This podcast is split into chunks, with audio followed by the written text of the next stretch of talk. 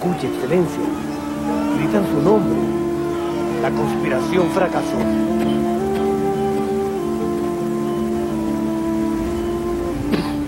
Permítame.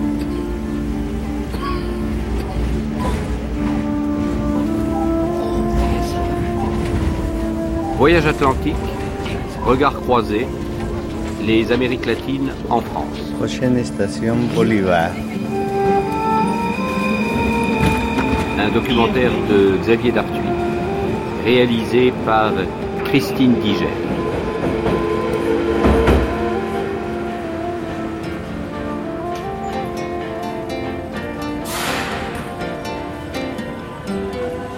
Nous allons partir en voyage par les routes et les sentiers entre le A et le E d'Atlantique pour notre documentaire. Aujourd'hui, c'est quoi et c'est où? l'Amérique latine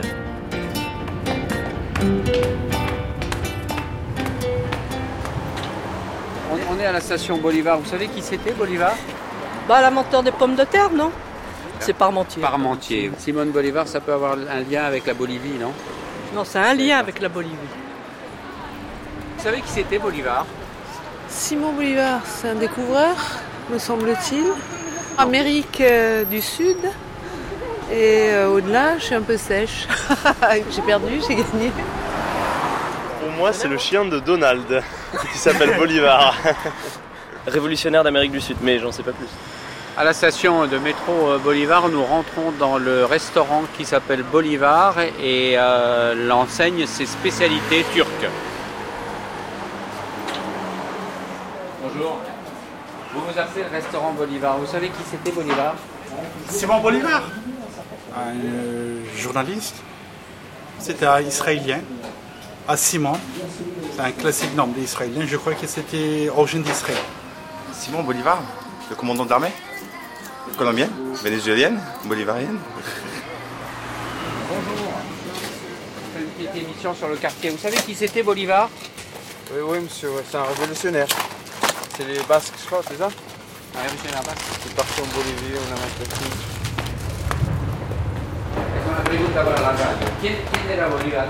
Bolívar, Simón Bolívar fue el libertador de Latinoamérica, de buena parte de Latinoamérica, venezolano, que libertó Venezuela, Venezuela, Colombia, Perú, Ecuador. Bolivia, Ecuador y Panamá. Y ayudó en las campañas a José de San Martín en lo que era el sur de, de América Latina. ¿Usted es venezolana? Sí. Simón Bolívar, Simón,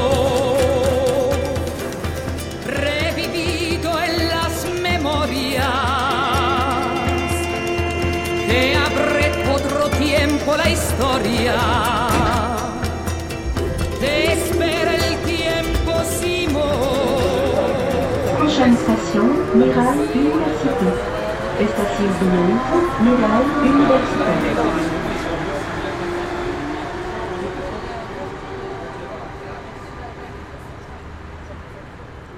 Bolivar, c'est un héros à la fois disputé entre les pays andins, dont le Venezuela, la Colombie, etc. Michel Bertrand. Mais c'est un chef militaire, donc un caudillo aussi rejeté. Alors pourquoi Bolivar ben, Bolivar, parce qu'en fait, ce ce qui est retenu chez Bolivar, c'est le fait qu'il a eu une vision unitaire de l'Amérique latine. C'est-à-dire, le, le projet bolivarien, c'est le projet de regroupement de tous ces États qui sortent de l'éclatement de l'Empire espagnol. Et c'est l'idée qu'en fait, au-delà des divisions politiques qui commencent à s'affirmer, il y a quand même une unité fondamentale entre eux. Donc là, il y a une identité, comme on dirait aujourd'hui.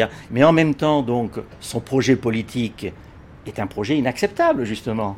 Parce que derrière ce discours unitaire, ça veut dire qu'il veut soumettre des régions extrêmement différentes du Venezuela, je dirais à l'équateur, en passant par la Colombie, qui ont des élites qui aspirent, elles, au contraire, à leur autonomie.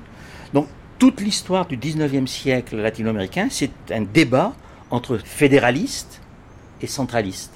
Et c'est pour ça que Bolivar est un personnage, je dirais, qui est ambivalent d'un certain côté. Parce que lui, rêvait en effet d'une Amérique d'une certaine manière unifiée, mais son projet va échouer. Mais en même temps, il y a en effet ce projet d'union culturelle, identitaire. Voilà, nous sommes tous les fils d'une même histoire.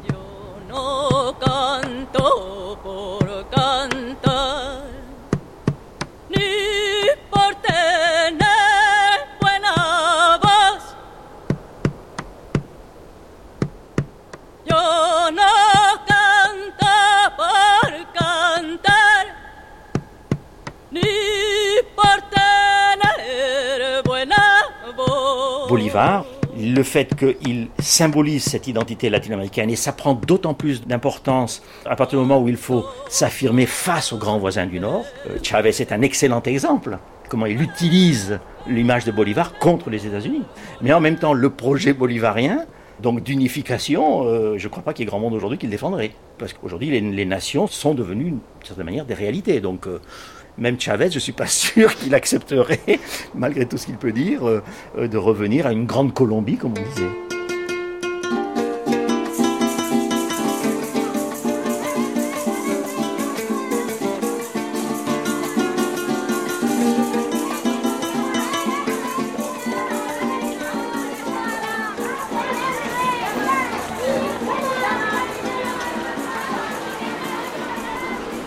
Dans la boutique mexicaine à Paris qui s'appelle Tienda Esquipulas.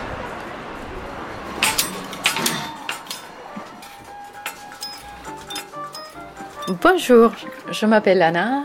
J'ai une boutique euh, d'art populaire guatémaltèque et mexicain qui s'appelle euh, Tienda Esquipulas, dans le 18e arrondissement à Montmartre. Euh, Esquipulas, c'est le nom d'une ville au Guatemala, une ville très euh, représentative pour les Guatémaltèques et pour les touristes euh, locaux. C'est euh, aussi par ailleurs la ville où les accords de paix se sont signés en 1996 et les accords de paix avec la guérilla. Quand est-ce que vous arrivez en France, Anna? Je suis arrivée en 1997 et la boutique existe en revanche depuis 2002. Donc ça fait 10 ans qu'on est là avec la boutique. J'ai voulu faire ça parce que je voulais euh, faire connaître un peu la culture populaire du Mexique et du Guatemala, c'est la même région. Ce sont les mêmes origines, notamment les Mayas. Voilà, je voulais que les gens connaissent euh, mon pays à travers euh, ces objets. Donc voilà, on utilise pas mal des porte-bonheur. C'est ce que je vends aussi à la boutique. Des petits ex-voto aussi. on les accroche notamment dans nos pays à certains objets. Tout ça, bah, ça fait partie vraiment du quotidien. On est grandi dans ce milieu-là. Et donc on, se mélange. C'est les Indiens et euh, les Métis. Ce sont vraiment deux cultures qui coexistent, qui cohabitent. Et ce sont deux cultures parallèles. Mais ceci dit, à un moment donné, les deux finissent par se mélanger à un certain point. Eux, par exemple, ils ont accueilli la religion catholique avec des petites différences, et nous, en revanche, on a, on a par exemple des icônes qu'on vénère qui appartiennent pas forcément à la religion catholique. Et comment la France vous a accueilli? C'est-à-dire qu'au début, c'était un peu spécial parce que les gens voyaient euh, les objets un peu euh, d'un œil. euh, ils ne savaient pas trop euh, de quoi il s'agissait. Mais euh, j'y croyais beaucoup, j'y tenais beaucoup et euh, j'ai continué. C'est vrai qu'au début, ça a été dur. Mais maintenant, je vois la différence. Et euh, les gens reviennent même. J'ai des clients fidèles qui viennent aussi euh, acheter des porte-bonheur parce que certainement, ça leur porte du bonheur. Elles sont combien les bougies? Elles sont à 1,80 les 6. 80 les 6 Oui. Après, vous pouvez choisir la couleur. Ah, mais j'ai pensé, c'est une de chaque couleur. D'accord. Ok. Je ne connais pas les religions des gens qui entrent dans ma boutique. Euh, en revanche, ils posent pas mal de questions. Qu'est-ce que ça veut dire ceci euh, La signification de cela, etc. Et c'est vrai que s'il revient et qu'il s'achète des bougies pour l'amour ou pour euh, avoir de l'argent, ou pour la réussite dans les études, etc., bah, c'est que quelque part, il doit exister un certain mélange euh, d'une religion. C'est vrai que ça, doit exister quelque part chez les Français. Peut-être que je n'arrive pas à les cerner trop et que c'est pour ça que quand je visite une église, je ne me rends pas compte de ce genre de choses. Qu'est-ce qui vous manque euh, de votre, de votre Mexique, de votre Guatemala, de votre terre? Bon, peut-être un peu le soleil. Euh, le, climat, c'est peut-être euh, ce qui me manque le plus. Et puis aussi les gens qui sont dans la rue à discuter spontanément. des gens qui vous disent bonjour et au revoir parce qu'on se croise dans la rue, des gens qui ne vous connaissent pas.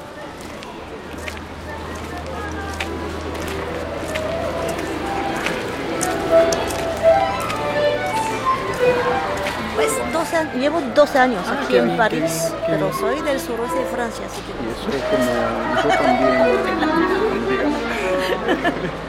Es decir, es la, la improvisación rítmica. París, París. Ah, sí, magnífico. Oh, ¿no? sobre todo en esta época. Je m'appelle euh, Claudia Martinez, je suis chilienne et j'habite en France depuis 26 ans.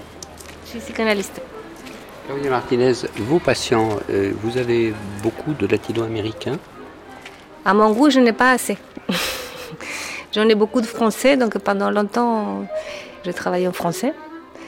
Ça me manquait un peu revenir à ma langue. Là, petit à petit, j'en ai un peu plus, oui. Mais je pense qu'il a fallu passer par le français, pour moi en tout cas, pour pouvoir travailler mieux en espagnol. La difficulté la plus grande, c'est de- en fait que le patient il pense que je ne veux pas le comprendre. Mais avec moi, il s'exprime à travers la langue.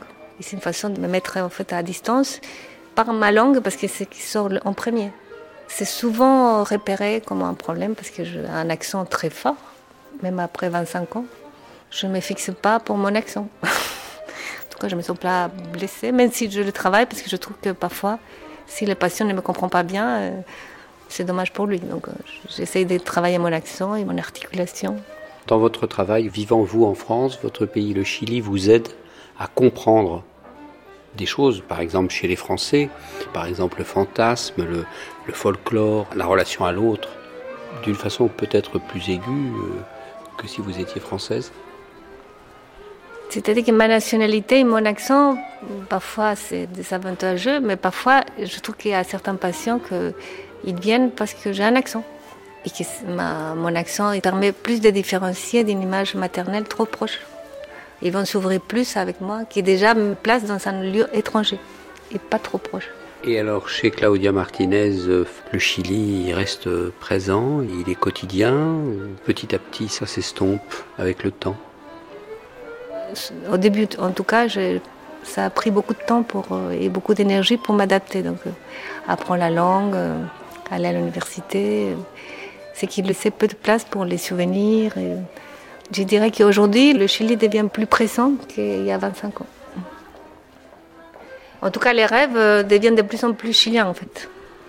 Parce que plus le temps passe, plus la distance est faite, et plus la réalité est moins pressante. Là, euh, je retrouve plus d'odeurs, plus de souvenirs aujourd'hui. Quand je rêve de, de choses de Chili, de choses agréables, je me réveille contente. Moi, ce que j'ai vécu, c'est surtout l'isolement. Ça, c'est un mot assez récurrent. Surtout qu'en tout cas au Chili, la, famille euh, est très présente. Il y a une certaine gaieté. On peut faire de tout, hein, il y a un peu une fête. Il y a beaucoup de blagues. Surtout que cette gaieté, cette facilité à se contacter, euh, à poser la question directement, euh, et ça c'est une plainte que je retrouve souvent, cette facilité de contact, qui ici est vécue comme une curiosité malsaine, euh, une approche trop violente, euh, trop directe. euh.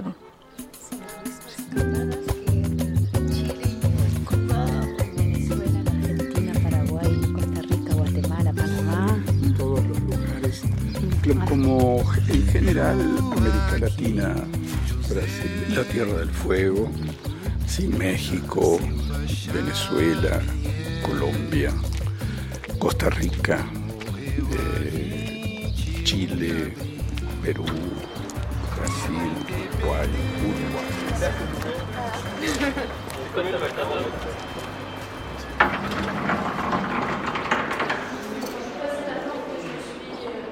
Sébastien Velu, géographe, euh, spécialiste de l'Amérique latine et maintenant directeur de l'Institut euh, des hautes études d'Amérique latine, qu'est-ce qu'il s'est donné comme mission particulière euh, pour développer cet institut?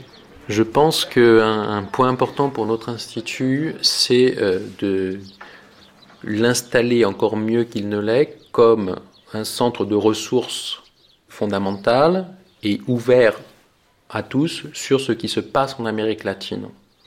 Ce qui se passe en Amérique latine a des répercussions sur ce qui se passe chez nous en France et en Europe. Donc il est nécessaire qu'on le connaisse et qu'on l'analyse. Et ça, j'y insiste parce que je pense qu'on a besoin d'ouvrir un peu nos frontières et de regarder au-delà parce que ça enrichit aussi nos débats internes. Et mon souhait, c'est effectivement qu'on puisse faire davantage connaître ce que nous faisons, qu'on le diffuse par tous les moyens possibles. Et l'autre point qui m'intéresse, mais c'est un rêve, c'est aussi qu'on puisse former davantage ici sur l'Amérique latine des populations venant d'autres pays. Notre mission est, double. Et effectivement, il y a une première mission qui est d'essayer de, pousser nos chercheurs et nos étudiants vers des terrains peu connus et peu défrichés. On a dramatiquement besoin de euh, mieux connaître les évolutions de Cuba actuellement. Et donc on essaye de travailler davantage avec les Cubains, on fait venir ici des étudiants cubains de manière à renforcer quand même notre compréhension euh, de ce qui est en train de se passer à Cuba. Par ailleurs, on a aussi des demandes sur des terrains qui sont déjà bien balisés mais qui attirent l'attention, à commencer par le Brésil.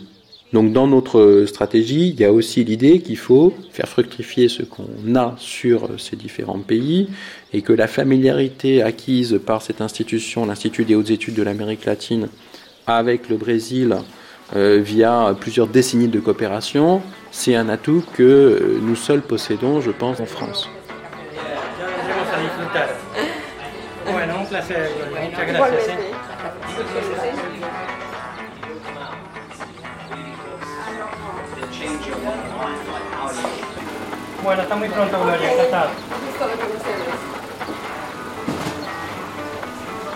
Je m'appelle Nicolas Corbet, je suis responsable d'une société qui s'appelle Mundo Shop, qui est installée à Léon au Mexique. Et je suis euh, notre euh, comment dire, activité, c'est de l'import-export. Euh, euh, multiproduits. On fait actuellement beaucoup d'imports du Mexique vers la France. Et on démarre actuellement l'export de la France vers le Mexique. On fait, on apporte beaucoup de produits de décoration, d'ameublement, et je fais du transport consolidé pour aider des petites entreprises à transporter et démarrer des nouvelles activités entre le Mexique et la France. Donc des gens qui ont besoin de transporter par exemple du café, une palette de café ou, ou des sacs à main ou n'importe quoi, on les consolide sur nos conteneurs pour que ça voyage moins cher, pour que ce soit plus pratique à transporter, plus facile à distribuer et, plus économique pour tout le monde. Le but c'est de faciliter un peu les échanges. Alors ça commence comment le, Mexique? Parce que donc euh, votre père euh, travaillait déjà dans ce beau métier et dans cette relation entre la France et le Mexique? Oui c'est ça, oui. Bah, mais mon père a démarré en 68 par hasard. En fait, euh, mes parents se sont mariés, ils ont eu comme voyage de noces un voyage au Mexique. Ils devaient partir pour 15 jours. Mon père était travaillé à l'Express. Avec... Ils sont pas restés 15 jours, ils sont restés deux mois et demi. au retour, plus personne ne les attendait, ils n'avaient plus de travail. Donc ils ont démarré leur activité comme ça. Au bout de deux mois et demi, ils n'avaient plus d'argent du tout, ils avaient tout dépensé là-bas. Ils ont rencontré un Mexicain dans un ascenseur d'hôtel qui les a aidés bénévolement. Euh, c'est devenu leur meilleur ami et ça a démarré comme ça. Donc ils ont commencé à faire un petit peu d'artisanat. Mon père a ouvert sa première société qui s'appelait Tianguis à l'époque, il y a très longtemps. Avec des hauts et des bas, ça a continué euh, jusqu'à aujourd'hui. Où mon père a 71 ans, n'arrive toujours pas à décrocher. Euh, ma mère commence. Et voilà. Et puis moi j'ai repris euh, le filon, je suis né dedans en fait. Hein. Vous êtes né dedans, c'est-à-dire vous êtes né dans un container euh, au milieu de l'Atlantique, ou vous êtes né en France, euh, vous allez souvent au Mexique? J'ignore, ouais, mon origine exacte. voilà, je sais que je suis né en Bourgogne, mais après je ne sais pas où j'ai été conçu, voilà, si c'est la question. Mais... Sur le bateau Voilà, sur le bateau peut-être, mais non, c'est vrai que j'ai toujours connu ça, et pour moi c'est une normalité finalement. Ce que j'apprécie dans l'artisanat mexicain populaire, traditionnel, c'est qu'on a l'impression d'avoir un bout de l'artisan avec soi. Euh, c'est assez curieux comme sensation, c'est bizarre. C'est vrai que moi, depuis que je suis tout petit, euh, j'ai vécu entouré de ça. Je jouais plus dans les entrepôts de mon père, à déballer. J'avais l'impression d'ouvrir des cadeaux de Noël. Euh, voilà. Mais c'est vrai qu'un beau produit artisanal, en France, c'est pas un artisan qui le fait, c'est un artiste. Il y a une petite nuance. Mais là-bas, c'est quelque chose qui est naturel. Aujourd'hui, ici, on a tendance un peu à snober dès qu'on fait quelque chose à la main, euh, alors que là-bas, n'importe qui qui est né dans un village où on fabrique telle chose va le faire avec passion en général.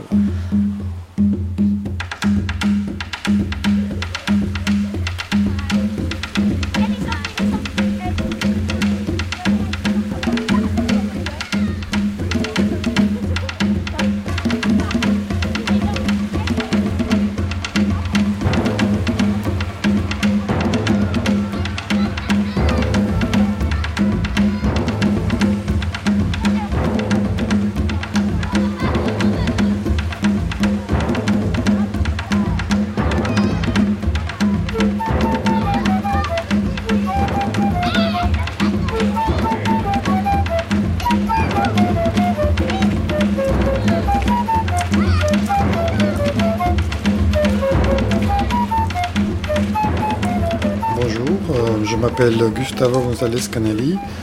Je suis français, d'origine uruguayenne et médecin de profession. Quand est-ce que vous arrivez en France?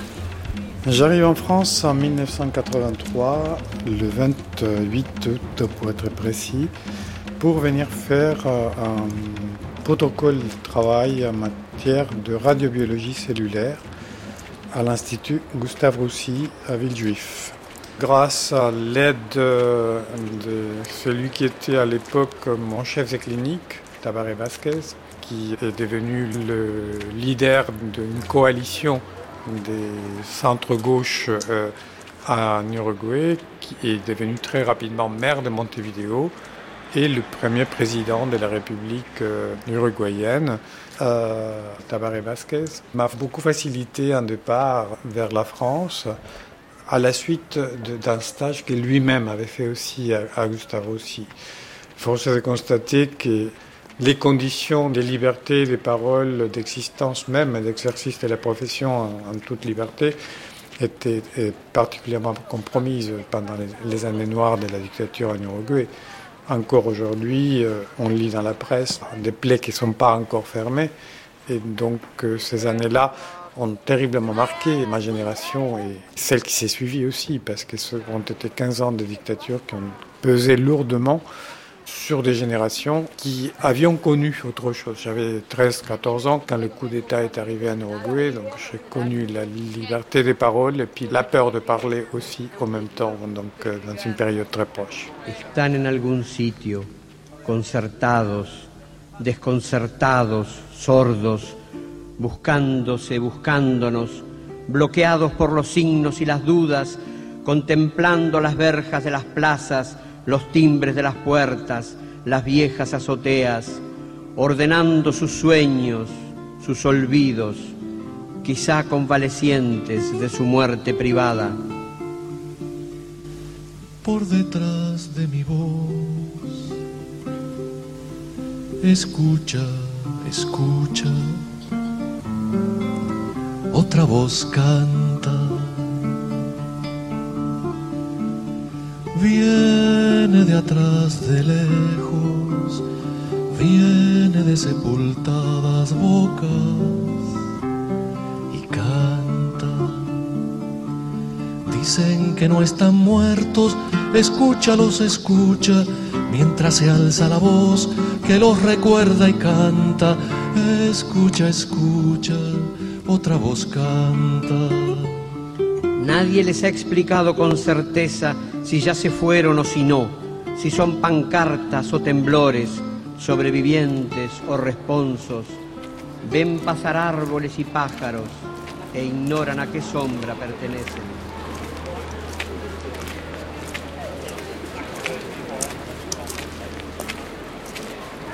La littérature, le texte, la musique, Qu'est-ce que vous entendez encore dans votre vie de là-bas? La musique, il y a toute une génération nouvelle. C'est vrai qu'il y a la possibilité d'encore entendre les petites chansons interdites de l'époque de la dictature.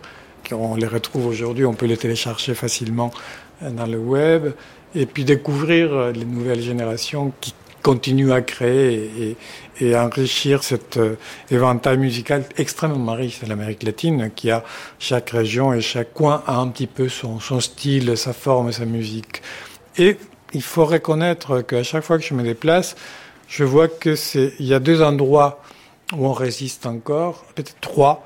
C'est en matière de création artistique, le cinéma, le cinéma latino-américain garde une identité qui lui est propre. Force est de constater qu'en Argentine, on est en train de faire des, petites merveilles.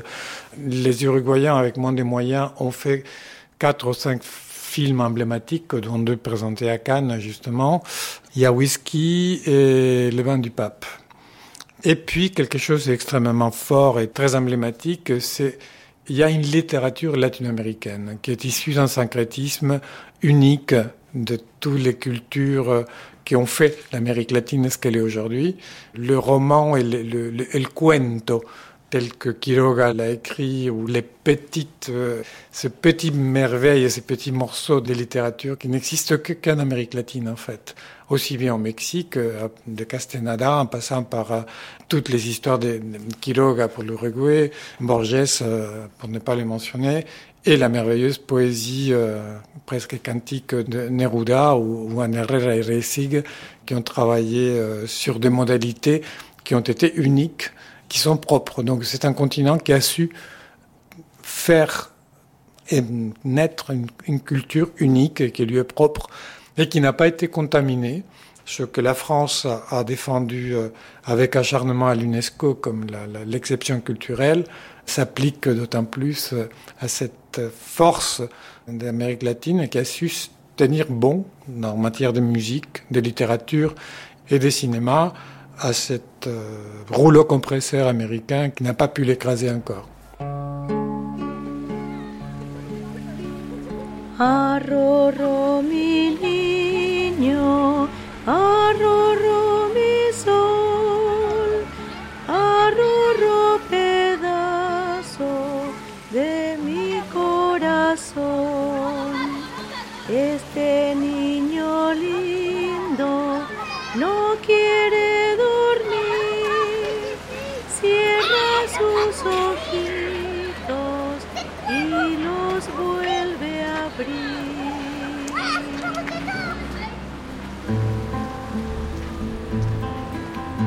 Les poètes et les auteurs de théâtre ont donné masse de richesse et de pouvoir aux gens et ils sont pu justement mettre de mots à, à ce que les gens pensaient.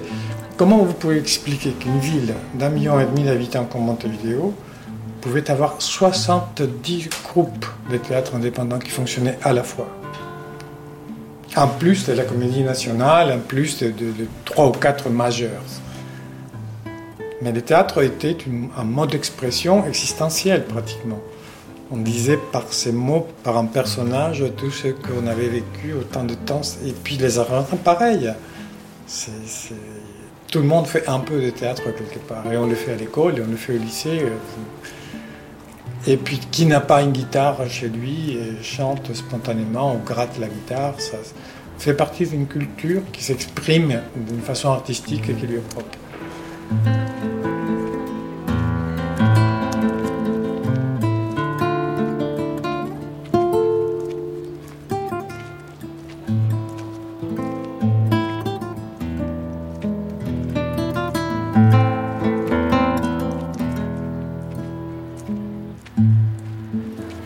Parisien euh, médecin aujourd'hui, Gustavo, euh, a en lui encore quelque chose de salto? Euh, oui, oui, oui, bien sûr. Je mange toujours des oranges. Salto est la capitale nationale de, la production d'oranges d'Uruguay. Donc à chaque fois que je mange une orange, j'y pense. Je suis en contact permanent avec euh, le reste de ma famille euh, qui est toujours là-bas. Et on n'oublie pas. Je pense que je suis devenu français avec fierté, avec reconnaissance et avec une énorme émotion mais à la fois, par ce même pas et ce même choix, devenu une partie d'être citoyen du monde avec une responsabilité accrue aussi de représenter deux cultures qui se rejoignent beaucoup. On dit toujours que les gens euh, d'Uruguay, et particulièrement ceux de la société Salto, qui est une société un petit peu particulière au nord du pays, qui est assez lointain par rapport à Montevideo, on dit toujours que les gens de Salto ont un pied à Salto, le deuxième pied à Buenos Aires et le cœur à Paris. Mi adorado París, no te puedo olvidar, porque yo allí aprendí a amar mi bella juventud, dorada que pasé, entre risas y carnaval y besos de mujer. París, oh París de mi ensueño, oh París, oh París de mi amor. Jorge Santamarina, je suis propriétaire de la société Carnar. On existe depuis 32 ans. On importe de la viande d'Argentine. Là, c'est une petite dépliant. Il mangeait de la viande d'Argentine et devenait un bon danseur de tango. à l'origine, c'est un texte anglais. La, la traduction en français, ça va pas. C'est-à-dire, en anglais, c'est Argentine beefeaters are better lovers. C'est que c'est très amusant parce que les anglophones, les nord-américains, que quand ils voient ça, ils disent Oh, we will see that. On va voir. Mais bon, c'est-à-dire, en fait, on a fait ça parce que ça explique un peu quels sont les atouts. Pourquoi la viande argentine a cette renommée et cette réalité de saveur? Il y a un type d'alimentation en Argentine extensive, ça se nourrit sur l'extension de terrain. Le contraire à ça, c'est l'élevage intensif des animaux. Et ça, c'est la maladie européenne. Au lieu de penser à avoir une nourriture cohérente, on devient pollueur. Parce qu'on veut gagner de l'argent, et on voit ce qui se passe avec les porcs en Bretagne, avec les salgues assassines. On est devenu fou. Pourquoi? Parce qu'au lieu de penser à la bonne tradition française, de la bonne bouffe, on s'est laissé amener par l'industrialisation. La chose qu'on peut voir des terroirs, c'est dans la pub, dans la télé. Mais dans la réalité, on sait très bien que ce qu'on mange n'a rien à voir avec la nappe à carreaux. La nappe à c'est pour tromper les gens.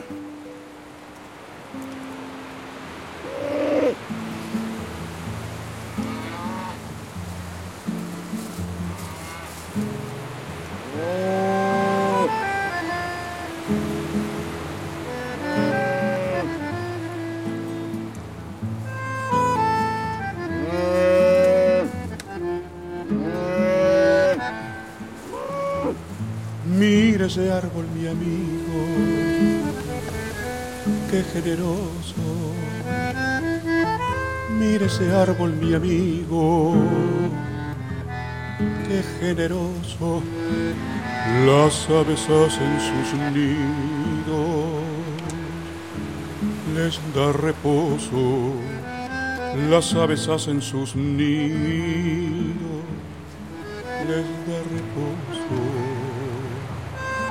Ce qui concerne l'Argentine, en fait, il y a un atout en plus. C'est que les pâturages sont des pâturages de la Pampa. Les sols de la Pampa comptent 190 sortes d'herbages. Ce n'est pas simplement le fait de manger du gazon, c'est 190 sortes d'herbages qui ont des minéraux différents. Il y a un endroit qui s'appelle Ayacucho, dans la Pampa, que c'est l'endroit le plus riche de la planète. Dans cet endroit, bien, Corée, du Japon, des États-Unis, du Canada, pour faire des expériences in situ pour trouver quelle serait la meilleure condition de développement d'un type de plante, justement ce type de terroir spécial qui fait que le- ça les différencie. Est-ce qu'on vous a ri au départ? Paris, mais on avance à reculons. Ça, j'ai vu des gens qui achetaient, disaient oui, mais en France, nous avons de la bonne viande, monsieur. En fait, il faut jongler un peu avec justement ce petit euh, sentiment nationaliste ou chauvin qu'on peut trouver. De notre côté, on est très chauvin aussi. hein. Regardez le football. Arriba con golpe de cabeza sin alcanzar Balbo, la busca otra vez Abel en el rebote. Balbo tocándola para Redondo, Redondo para Maradona, Maradona para Redondo, Redondo para Cani, Cani para Redondo, Redondo para Maradona, Maradona en la media luna, tiró, gol. ¡Gol!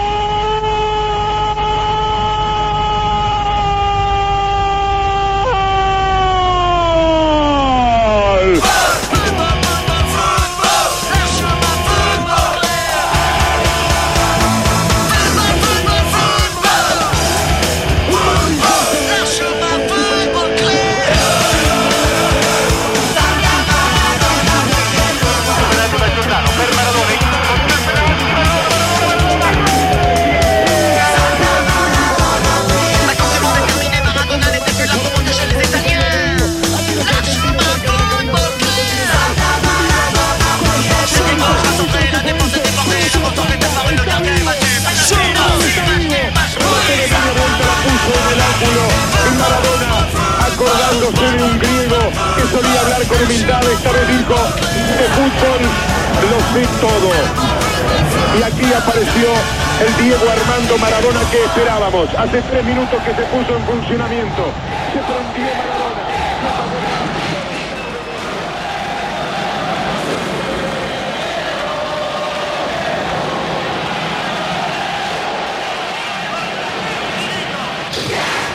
c'est pour ça qu'on s'aime. Qu'en Argentine, on aime la France. Et je vois pour les gens qui sont allés en Argentine, qui sont ravis. Ils disent tous une chose que ça me touche beaucoup. Tout le monde me parle de la qualité humaine des gens. Et ça, ça me fait chaud au cœur. Donc, les Français qui vont, nous et nous, on aime la France, bien sûr. Je veux dire, moi, je, je dire, pourquoi je suis venu en France Je suis venu en France, je l'ai décidé quand j'avais 12 ans. Je suis venu avec mes parents euh, en Europe à faire un tour. Je suis passé par Paris. Je me suis dit, il faut que je revienne ici, que je vis quelque temps. En fait, je sais que qu'est-ce qui a déclenché cette décision C'était que je voyais dans la rue que des gens s'embrassaient. Et que pendant qu'un couple s'embrassait, les autres passaient à côté comme si de rien n'était. Cet respect de l'autre. Ça n'existait pas à cette époque en Argentine. Maintenant, on a beaucoup évolutionné, tellement qu'on est devant vous. L'Argentine, c'est le pays où existe le mariage gay, et pas simplement ça, l'adoption d'enfants. Il y avait un acteur, le fils d'un couple d'acteurs qui était gay, qui disait Pepe ou la rue? Il faut choisir.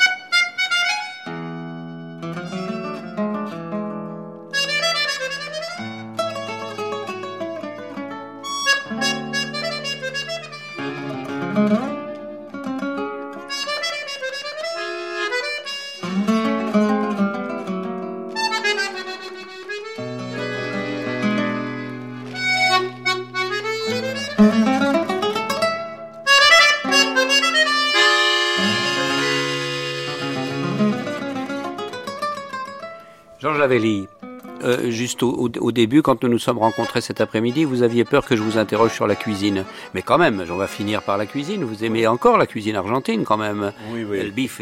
Je continue à acheter même euh, de la viande argentine de temps en temps, bife, qui est les contrefilets, qui est quand même exceptionnel, qui est, euh, qui est une chose qui est le fruit de l'intelligence et de la pratique et du, de l'exigence. C'est comme un, un produit exceptionnel.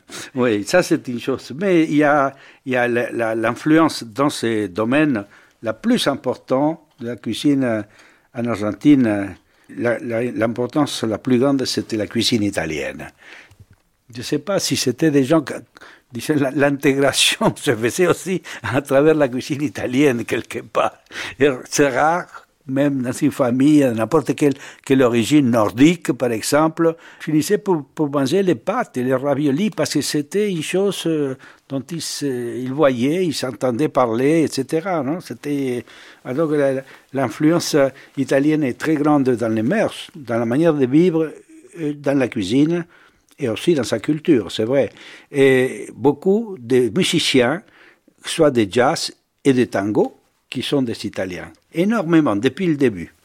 Des très grands compositeurs, de Canaro, des années 30 à Piazzolla, beaucoup, beaucoup.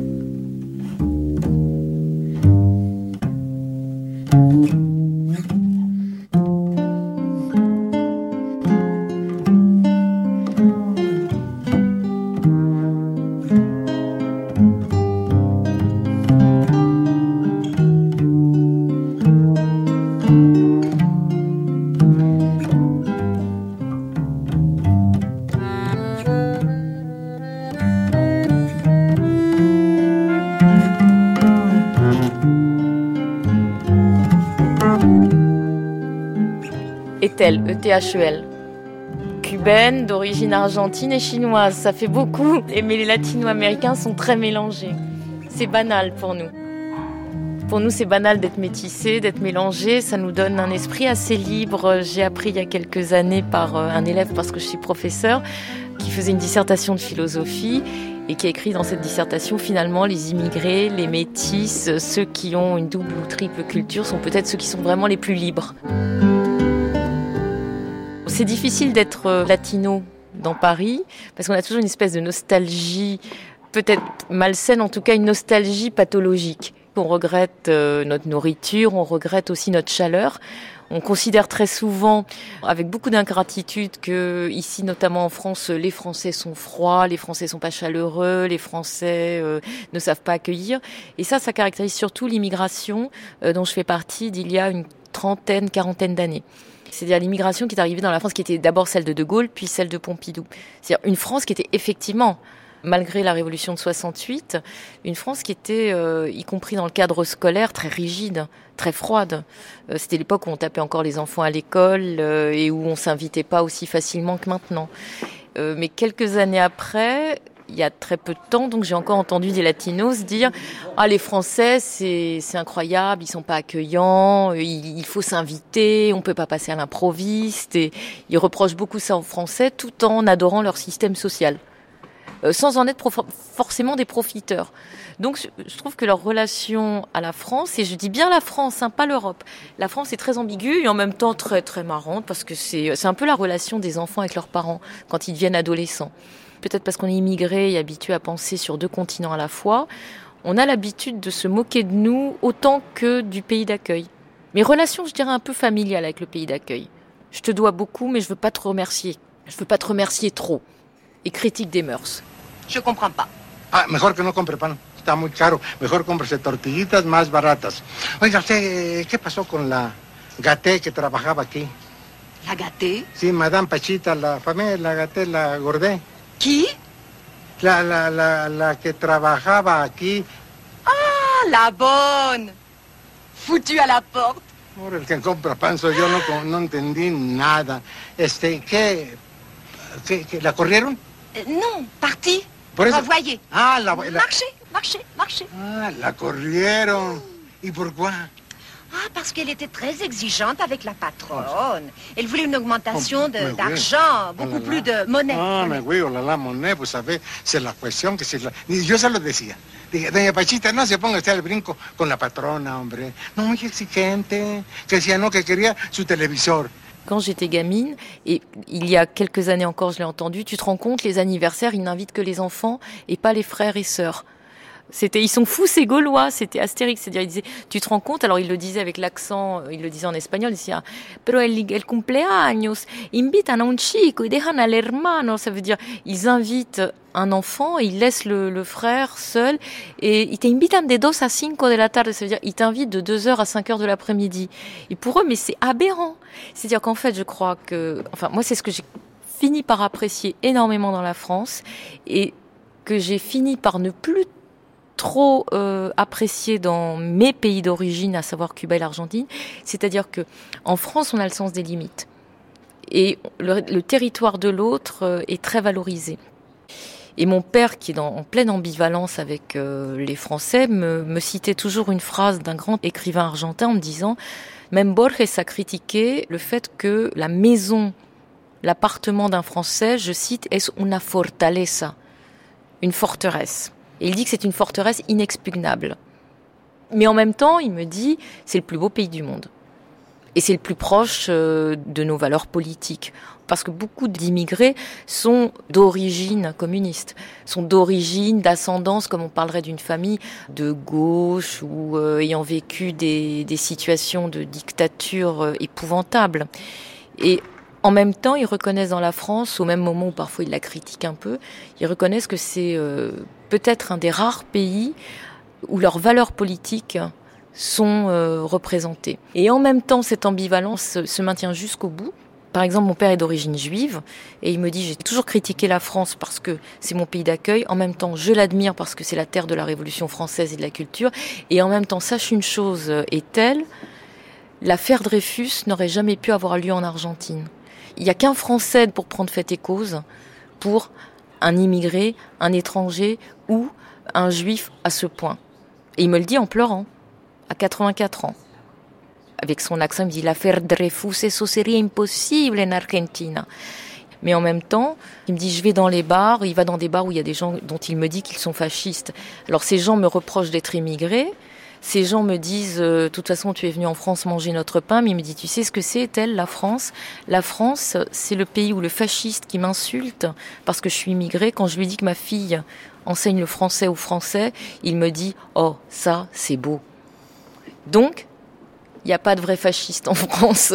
voilà, et il me dit, nous, par contre, on a des vrais fascistes.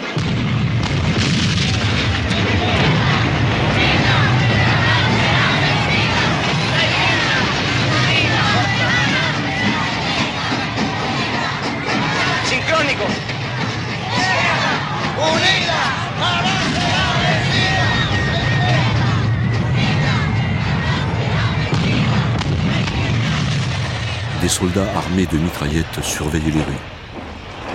Certains n'ont qu'une baïonnette nue sur la cuisse.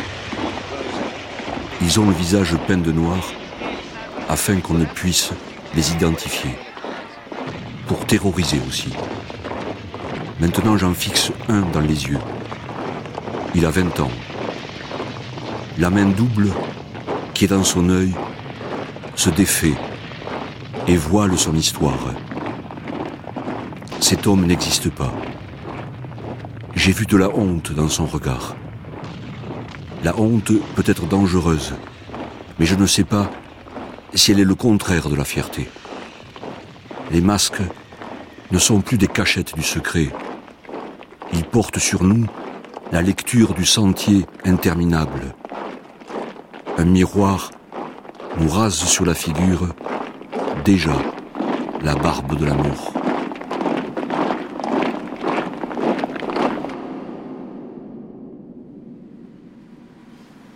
Me gustas cuando callas, porque estás como ausente, distante y dolorosa como si tuvieras muerto. Me gustas cuando callas, porque estás como ausente y me oyes desde lejos y mi voz no te toca. Parece que los ojos se te hubieran volado y parece que un beso te cerrara la boca.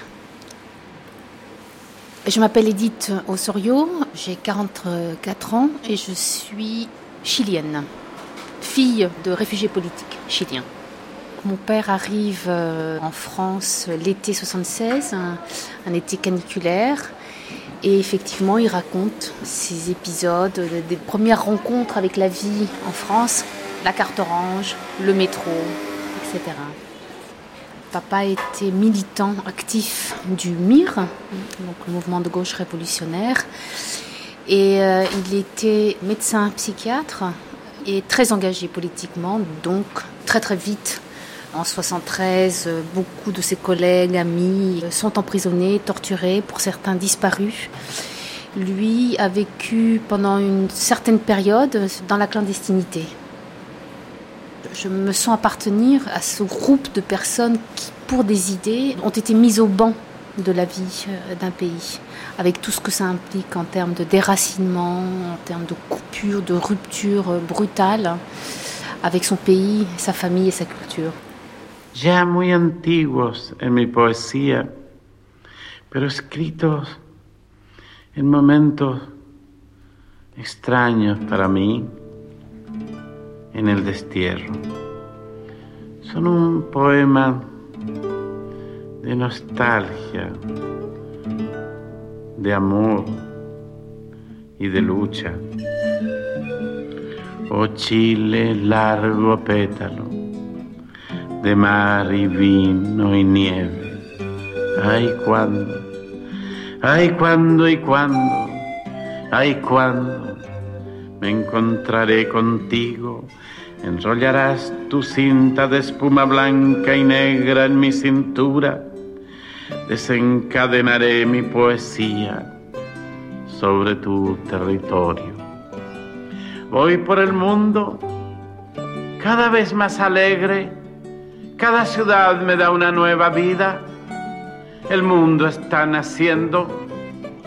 Pero si llueve en lota, sobre mí cae la lluvia. Si en Lonquimay la nieve resbala de las hojas, llega la nieve donde estoy. Crece en mí el trigo oscuro de Cautín. Yo tengo una araucaria en Villarrica. Tengo arena en el norte grande. Tengo una rosa rubia en la provincia. Moi, j'ai vécu la nostalgie de mes parents, leur souffrance d'être loin, de ne pas avoir choisi, et surtout euh, de savoir qu'on ne pouvait pas y retourner. C'est ça qui rend euh, l'exil difficile, c'est de savoir qu'on ne peut pas y aller. C'est une loi, c'est une règle, on ne peut pas. Sur nos passeports, il était clairement indiqué peut aller dans tous les pays sauf le Chili. Et ça, c'était clairement établi. Je ne me sentais appartenir à, aucun pays. J'ai cherché pendant très très très longtemps à savoir où, où allait mon cœur, où allait ma raison. Aujourd'hui, je me sens appartenir à cette société et j'en suis fière, oui, d'une certaine manière. Je remercie la France. J'ai- quelque part, après tant d'années de doutes, d'hésitations, et je viens de choisir ce pays. Moi, je me sens intégrée. euh, néanmoins, je n'oublie pas l'effort que ça demande. L'effort euh, physique, intellectuel et émotionnel. C'est une longue démarche parce qu'elle va de pair avec euh, euh, la désidentification. Et j'ai vécu un certain moment en province, en Vendée, dans un village, chez les Chouans, chez les choux.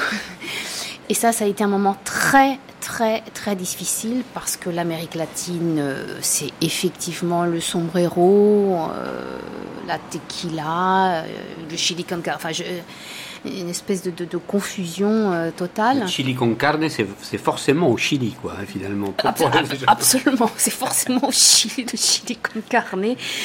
Bon, oui, ça c'est encore récurrent.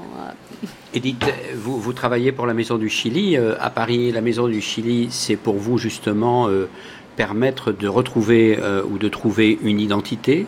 C'est permettre de défendre et de faire vivre la, la mémoire au sens positif de votre pays. C'est une niche. Oui, alors la Maison du Chili est une passerelle. hein. J'ai voulu créer ce lieu.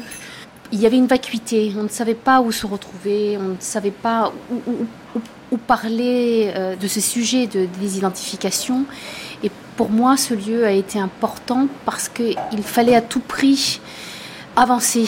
hein. Euh, il y a une communauté chilienne importante en France qui souffre encore des cicatrices de la dictature, et, mais il y a aussi une jeunesse, et avec cette jeunesse, une créativité euh, très riche, notamment d'un point de vue artistique, euh, littéraire, euh, musical.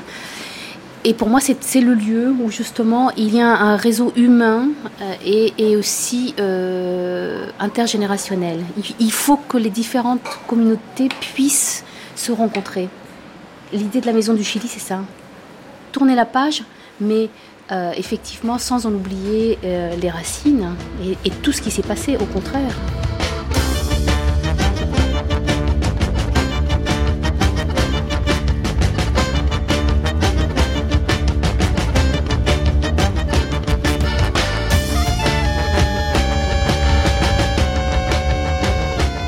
Dois avouer qu'en arrivant en France, j'ai été fasciné par la culture française. Ricardo Martinez. Euh, pour moi, c'était un monde nouveau qui s'ouvrait, un monde tout à fait fascinant.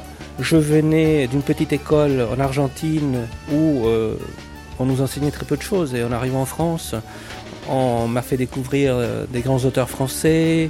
J'avais accès aux langues, aux langues anci- anciennes. Quand je suis arrivé à Strasbourg, euh, l'alsacien, le dialecte était beaucoup plus présent qu'aujourd'hui. Euh, Il était tout à fait commun qu'en entrant dans un commerce, on vous adressa la parole en, en dialecte alsacien et non pas en français. Et au départ, c'est un peu étonnant. On s'est dit, tiens, je suis en France, mais on me parle une langue qui ne ressemble pas du tout au français et qui est davantage euh, une langue germanique. Et on s'est dit, on est plutôt en Allemagne qu'en France. Quand on voit les gens, c'est des grands blonds aux yeux bleus euh, qui ressemblent pas du tout aux Marseillais, qui n'ont pas les mêmes cultures, euh, qui mangent de la choucroute et qui boivent de la bière et qui racontent des blagues euh, qu'on comprend pas toujours.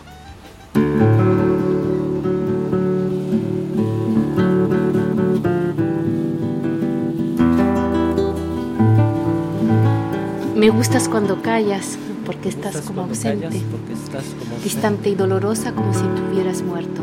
y tus ojos me miran, pero no Me gustas cuando callas, Parece porque que estás como ausente. J'aime quand tu te tais parce que l'on dirait que tu n'es pas là et tes yeux me regardent et ne me voient pas. On dirait que tes yeux se sont envolés. Pablo Neruda.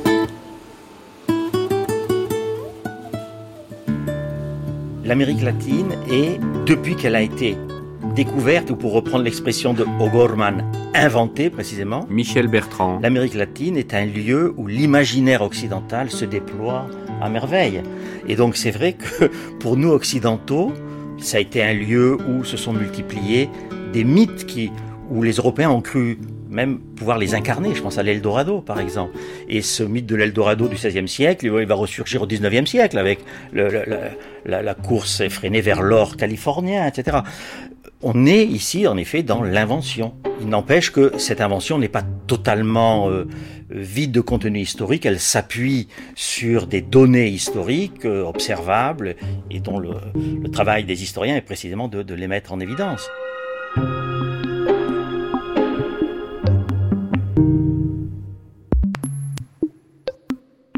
L'image de la France en, Amérique latine en général, et il faut bien le dire, assez, assez bonne. On a une bonne image. Les Européens en général ont une bonne image, et nous Français peut-être, en effet, bon, notamment autour du mythe de la Révolution française, hein, bon, qui a inspiré les élites euh, au moment de l'indépendance. Euh, nous avons en effet une image positive, et la France est souvent perçue comme un modèle. le, fait que la France soit le pays des droits de l'homme, en Amérique latine, ça veut dire quelque chose. Oui, mais le code napoléonien s'en va à toute vitesse, par exemple. C'est vrai, mais en même temps, nous sommes perçus comme le pays des droits de l'homme. La, déclaration des droits de l'homme, c'est en France. Or, en Amérique latine, étant donné ce qui s'est passé au, cours du XXe siècle, et surtout en seconde moitié du XXe siècle, euh, les droits de l'homme, c'est important. Et donc, euh, le fait qu'un qu'un pays puisse servir comme ça de référence, peut-être plus que de modèle, je crois que c'est pas négligeable. Il faut pas oublier aussi que la France, dans les années 60-70, a été une terre d'asile pour nombre d'exilés. Je pense aux Chiliens, je pense aux, Argentins. Donc, euh, d'une manière générale, je dirais que être français en Amérique latine, c'est relativement facile. Longtemps, le français était la seconde langue des élites latino-américaines. Aujourd'hui, c'est plus vrai. Donc, il y a un vrai prestige de la France.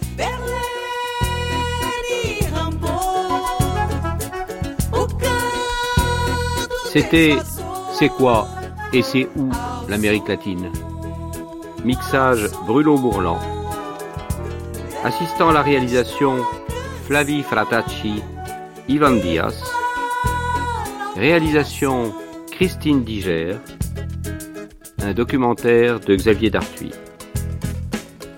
Demain de 9h à 12h, nous continuerons notre grande traversée sur le thème des Amériques latines en France.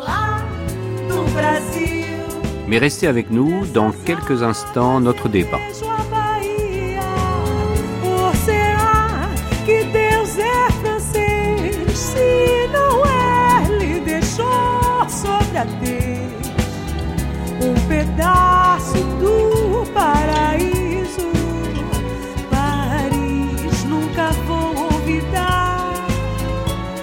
Olvidar. Très chic, bonjour, mon sapin.